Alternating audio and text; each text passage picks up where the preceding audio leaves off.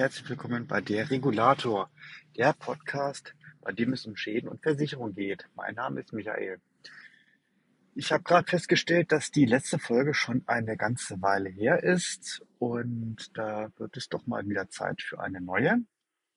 Ich habe jetzt eigentlich eher ein etwas ungewöhnliches Thema, denn es geht um Logistik und Transport von Material.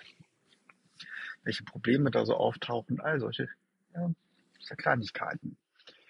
Also wenn ein Schaden eintritt, bei euch zu Hause, in der Wohnung oder im Haus, irgendwann muss halt ein Handwerker kommen, der muss mit Material ankommen, das muss hingebracht werden zur Baustelle, das Material und das alte Zeugs, der Schutt, der Bauschutt, der muss natürlich auch wieder weg. Das kann von vielleicht ein paar ähm, Brettern Laminat auch durchaus mal der Estrich sein, die Wände, Putz und andere Geschichten oder eure vergammelten, beschädigten, verrotteten Möbel, was auch immer. Stellt euch vor, was ihr in der Wohnung habt, was kaputt gehen kann und das muss vielleicht einfach abtransportiert werden oder auch dann auch mal wieder hin. Soweit so klar. Da habe ich ja schon diverse Male drüber gesprochen, dass ähm, solche Arbeiten dann halt auch gemacht werden müssen durch Handauflegen ist doch kein Schaden besser geworden. Das habe ich in meinen Jahren noch nicht einmal erlebt. Ja, wie kriegt man das hin? Oder frage ich erstmal andersherum, warum könnte das ein Problem sein? Also es haben erstmal nicht alle ähm, das Glück oder Unglück, kommt natürlich immer auf den persönlichen Standpunkt drauf an, so zu leben und zu wohnen, dass immer eine gute Infrastruktur vorhanden ist, die es erlaubt, Material schnell und kostengünstig anzuliefern. Also optimalster Fall ist einfach, der Großhändler ist mehr oder weniger um die Ecke, der Handwerker auch.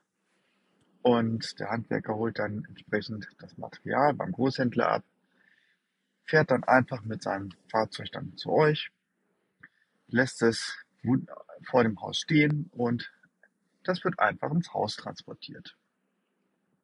Das hört sich doch erstmal doch ziemlich einfach und leicht an, aber ist auch nur so lange einfach und leicht, sofern man wirklich diese Infrastruktur hat. Und hier mal so ein paar kleine Anekdoten von ähm, Problemen und durchaus Kostenerweiterungen, die mir schon so manches Mal über den Weg gelaufen sind. Fangen wir mal damit an. Es gibt zum Beispiel keine vernünftige Straße oder das Haus steht irgendwo am Hang. Die Straße ist 10, 15 Höhenmeter weiter tiefer. Das heißt auf Deutsch, es muss alles irgendwie hochgetragen werden. Da kann man dann auch keine Sackkarre nehmen so wirklich, sondern man muss es das, ähm, klar, es gibt Sackkarren, die man auch Treppen hochziehen kann. Die haben dann so ähm, Kreuze unten an den Rädern und da sind nochmal, also wo eigentlich die Räder sitzen, haben so etwa Kreuze.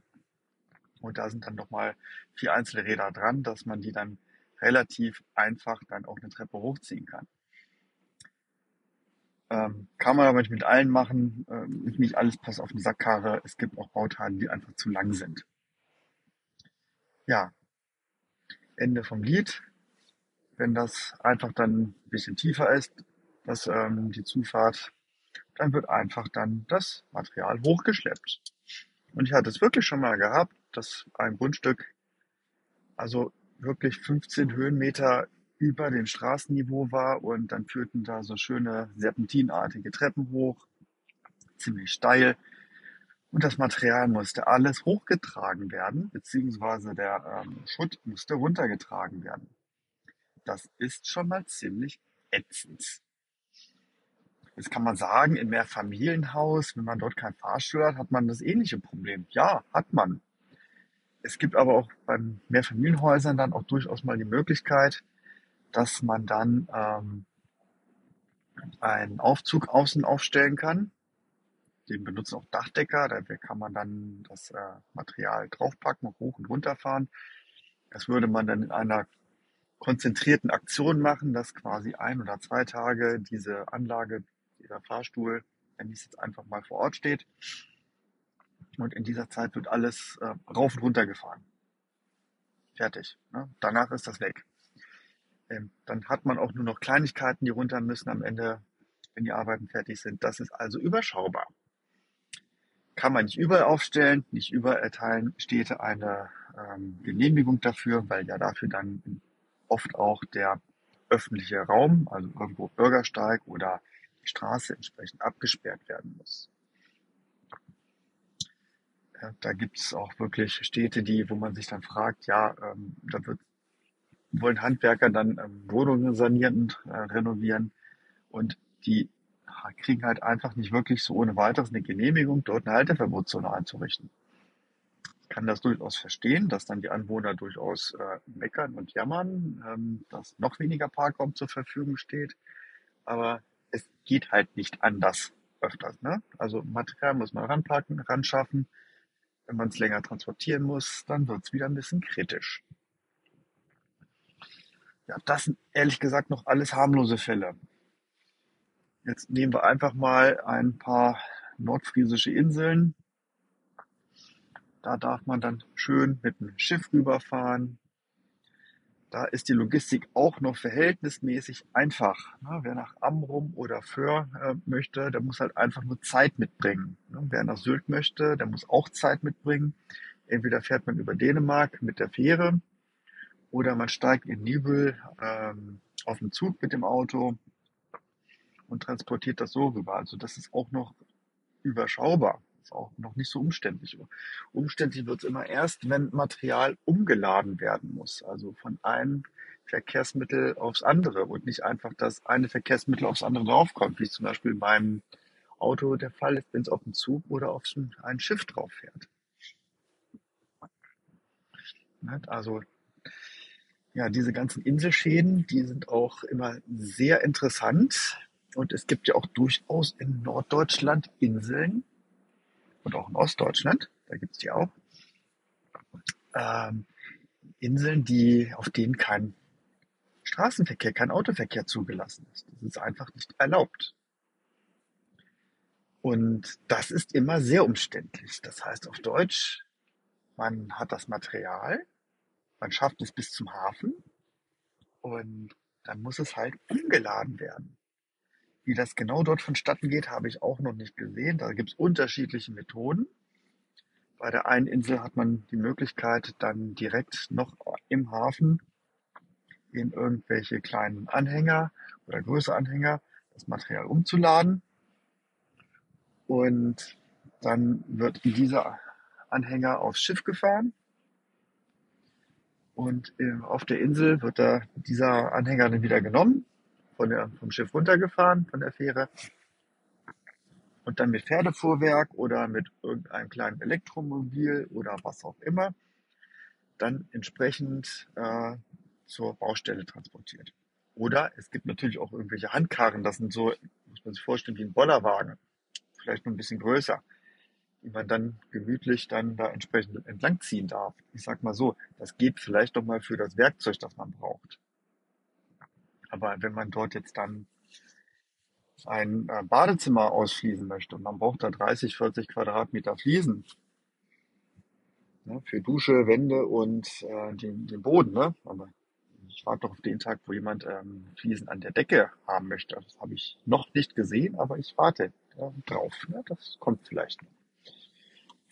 Ähm, da wird es dann schon mit dem Gewicht allein schon ein bisschen grenzwertig. Vor allem, ich war mittlerweile schon auf einigen Inseln, auf denen kein Straßenverkehr zugelassen ist. Die Wege dort sind ehrlich gesagt nicht besonders gut. Also da möchte ich doch nicht mal wirklich mit dem Fahrrad drüber wegfahren, weil die so holprig sind. Also das macht, wer dort sportlich mit dem Fahrrad unterwegs sein möchte, so wie ich, der sollte dann schon sein Mountainbike nehmen und das voll gefedert lassen und ähm, auch relativ weich einstellen. Klar, dann ist man etwas langsamer, aber dann fährt man etwas angenehmer und dann wird der Popo nicht so richtig durchgegangen. Äh, bleibt dann noch ein bisschen entspannter. Also Logistik ist immer wieder lustig. Ja, wie kommt man dorthin auf die Inseln? Also ich habe wirklich schon jedes Verkehrsmittel genommen mittlerweile, das es gibt. Also ich bin Zug gefahren, ich bin Bus gefahren, ich bin Fahrrad gefahren. Ich bin ähm, Schiff gefahren, natürlich. Ich bin auch geflogen und natürlich auch mit dem Auto. Es gibt ja auch ähm, nicht gerade wenig Inseln, mit denen man, äh, auf denen man Auto fahren darf, wie zum Beispiel Fehmarn, wo ist ja am Fehmarn-Belt, äh, Fehmarnsund, Entschuldigung, Belt ist die andere Seite, schön über die Brücke rüber kann und dann einen schönen Blick aufs, Wasser hat. Ist immer sehr schön, wenn man da lang fahren darf. Das ist ja eigentlich vollkommen unkritisch, darüber zu kommen. Seitdem diese Insel ans Festland angeschlossen ist, ist sie, habe ich den Eindruck, ist sie auch eher als Festland gesehen, also mehr als Festland als als Insel gesehen, weil die Versorgung klappt gut, es, es dauert nicht lange, es geht alles ziemlich flott und wer dann ähm, sein, sein Paketchen über Nacht geliefert haben möchte, der kriegt es auch am nächsten Tag dann. Ne? Also das geht dann relativ schnell. Hingegen auf Inseln, so, wo wenn du ein Schiff fährt und das auch nur vielleicht einmal am Tag, ja, so, dann lässt das Paket um 13 Uhr im Hafen ankommen und um 12 Uhr ist das Schiff gefahren. Ne? Da ist dann auch nicht mehr so wahnsinnig viel. Also, ja, geflogen bin ich schon nach Wangerooge. Das war auch sehr lustig, der Flug. Damit würde ich jetzt mit Flugzeug höchst ehrlich gesagt keine äh, Materialien transportieren, denn so viel kann ein Flugzeug nur auch wieder nicht laden. Was ich auf jeden Fall mal machen würde, ähm, ist ähm, das Personal einfliegen, dass, wenn es nicht auf der Insel bleiben kann, das geht einfach schneller. Also fährt man mit dem Schiff, das dauert dann auch gerne mal je nach Inselstunde bis, wenn man hat, zwei Stunden. Das kann also eine Weile dauern. Ja, das waren so mal schlimme und auch, ja, schlimm ist das falsche Wort, aber durchaus Erfahrungen, die man damit macht. Und da muss man auch immer mal wieder dran denken, wie kommt Material wohin? Also die Wege muss man denken und ähm, das, da, da müssen auch entsprechend die Sanierungsunternehmen drüber nachdenken. Die müssen auch wissen ja ganz genau, was sie ungefähr brauchen an Material, was dorthin muss und was sie brauchen, wie sie das Personal entsprechend da vielleicht vor Ort unterbringen oder ob es jeden Tag entsprechend anreisen muss auf Inseln da sind schon entsprechende Problemfelder, die da mal auftreten.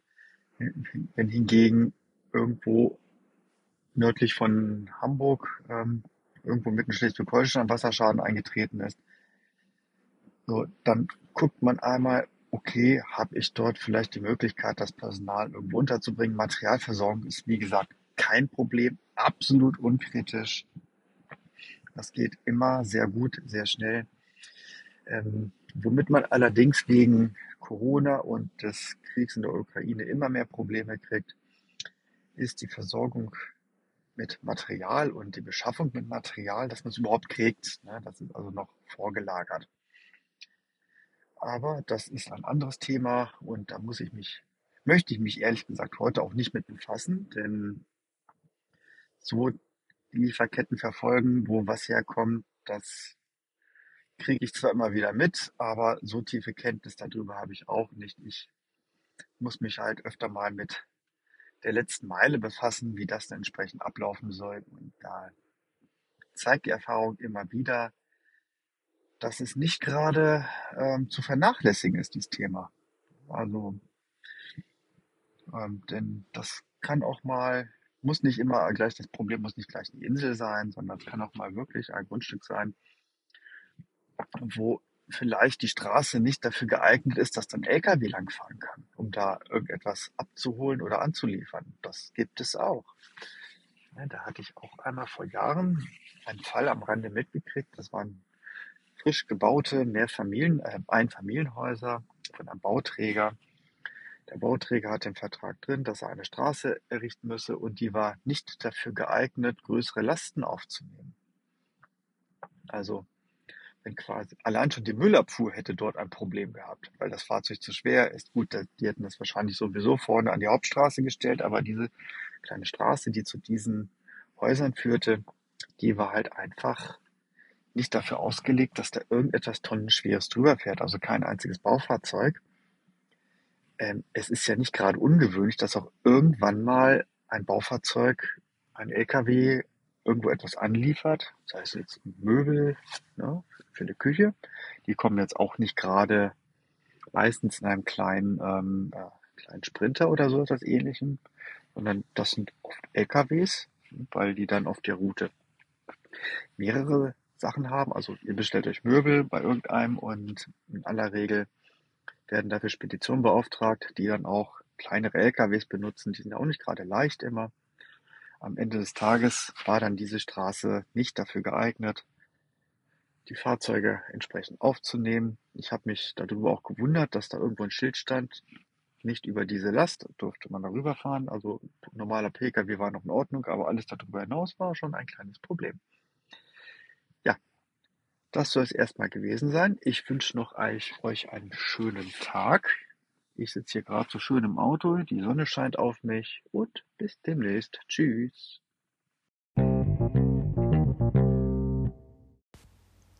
Bei Fragen, Anregungen oder Kritik könnt ihr mich auch gerne kontaktieren. Schickt mir eine E-Mail an regulator.mail.gmx oder bei Twitter, dort könnt ihr mir auch folgen unter @derregulator oder schickt mir Messenger Threema eine Nachricht. Die Adresse steht in den Show Notes.